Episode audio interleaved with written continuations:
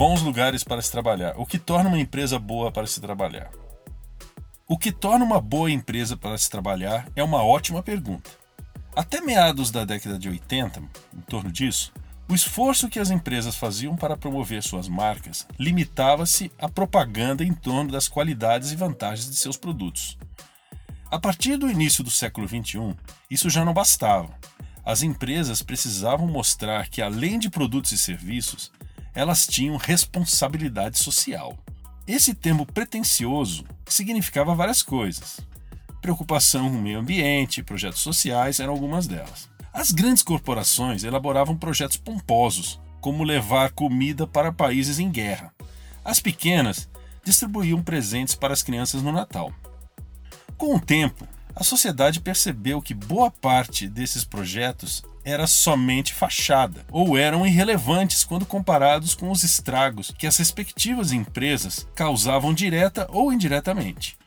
Trabalho escravo, poluição, destruição de florestas, contaminação do meio ambiente, guerras.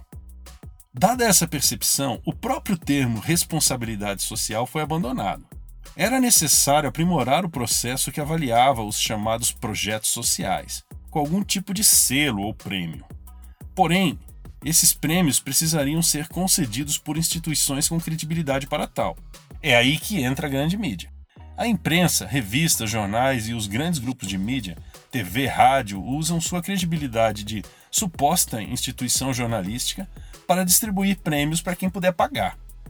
Dentre esses prêmios, surgiram os relacionados à qualidade de vida dos funcionários. Afinal, não faz sentido uma empresa dizer que se preocupa com a sociedade enquanto abandona suas próprias pessoas. O problema é que essa conta não fecha.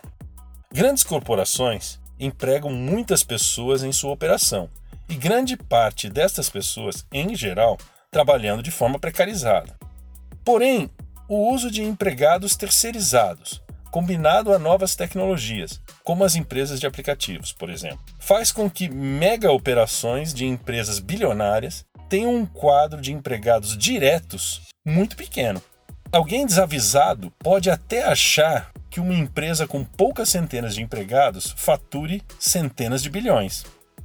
Terceirização aliada à tecnologia fizeram surgir uma espécie de casta de superfuncionários que trabalham diretamente para as matrizes, em escritórios luxuosos em regiões caras das grandes metrópoles, com seus bônus de fim de ano e participações bastante generosas.